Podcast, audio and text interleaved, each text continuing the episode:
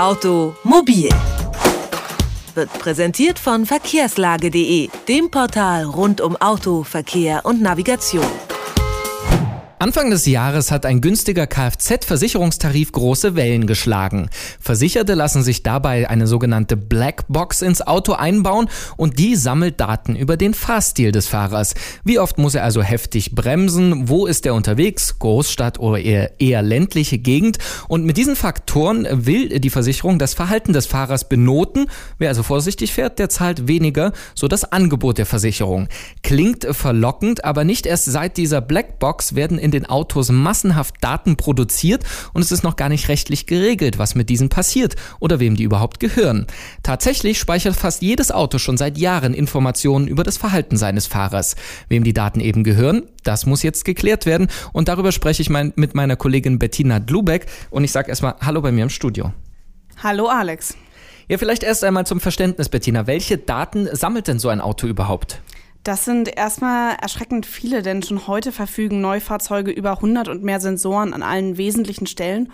Und man kann eigentlich sagen, dass quasi alles überwacht wird. Also wie viel Sprit du verbrauchst, wie effizient das Auto ist und ob auch der Fahrer sicher ist. Und dazu kommen dann auch noch diverse Assistenzsysteme, die einen zum Beispiel in der Spur halten, wenn man von der Spur abkommt, den Abstand zum Auto vor einem halten oder eben auch dir eine Kaffeepause verordnen, wenn du ein auffälliges Fahrverhalten zeigst. Was ich auch nicht gewusst habe, ist, dass Autobatterien heutzutage mit Speicherchips verbunden sind. Die halten wiederum fest, wie oft und wie lange das Fahrzeug in letzter Zeit bewegt würde. Und dann gibt es natürlich auch noch die allseits beliebten Navigationssysteme. Die sind ja ohnehin eine unversiegbare Quelle an Informationen.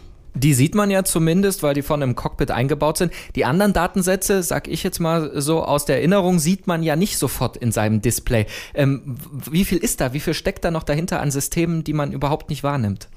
Das sind tatsächlich noch sehr, sehr viele, denn zum Beispiel der Airbag kann dir verraten, wie schnell du gefahren bist. Das kann ich jetzt natürlich nicht sehen, aber zum Beispiel die Daten der Autobatterie, die ich gerade angesprochen habe, die kann auch schon eine normale Werkstatt mit ihrer Diagnosesoftware abfragen. Und Werkstätten sind natürlich nicht die einzigen, die so etwas können. Und das sagt auch der Fachanwalt für Verkehrsrecht Jörg Elsner. Fest steht, dass jeder Hersteller die Daten auslesen kann. Fest steht weiterhin, dass der Hersteller, wenn Sie ihn fragen, erstmal sagen würde, nö, die gibt es gar nicht und äh, geben tue ich dir die auch nicht. Also wir haben derzeit eine Situation, ähm, dass Daten zu Massen in einem Fahrzeug vorhanden sind. Was davon gespeichert wird, weiß man nicht. Äh, ein Hersteller wird es Ihnen definitiv nicht sagen, ohne dass ein Gesetz mal gemacht wird ohne dass ein Gesetz mal gemacht wird. Da sind wir ja schon wahrscheinlich bei der Krux an der Sache. Wem gehören eigentlich diese Daten? Dem Fahrer, dem Unternehmen, äh, dem Geheimdienst? Keine Ahnung.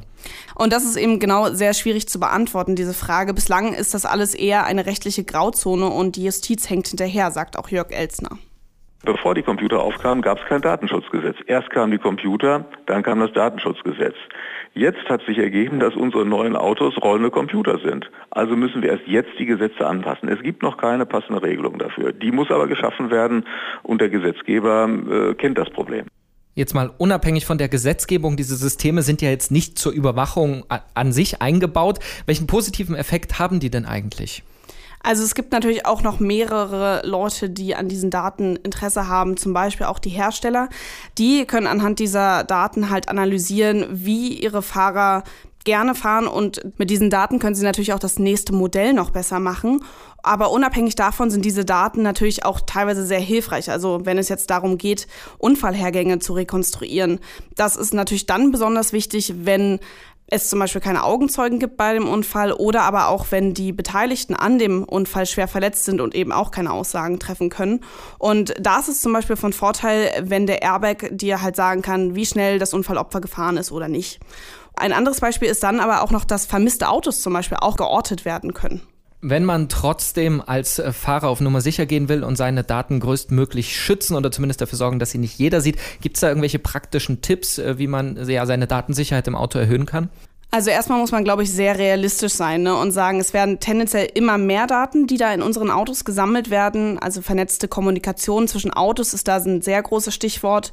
Aber auch das Internet, was ja mittlerweile wirklich auch fast schon serienmäßig in Autos vorkommt, produziert natürlich auch wahnsinnig viele Daten. Und das sogenannte E-Core-System, das ist der internationale Notruf, der ab nächstem Jahr in allen Autos installiert wird, der produziert natürlich auch Daten und die werden auch irgendwo gespeichert. Das heißt, es werden grundsätzlich immer mehr Daten, aber Jörg Elsner hat da vielleicht doch eine Lösung. Das Einfachste ist, Sie kaufen Oldtimer, nicht? dann ähm, gibt es die Daten nicht. Aber in dem Moment, wo Sie äh, Fahrzeuge haben, die äh, Assistenzsysteme haben, müssen Sie sich einfach bewusst sein, äh, dass Sie Ihre Daten nicht im Griff haben, dass jedenfalls der Hersteller darauf zugreifen kann, zum Beispiel durch eine Beschlagnahme, vielleicht auch einmal die Staatsanwaltschaft.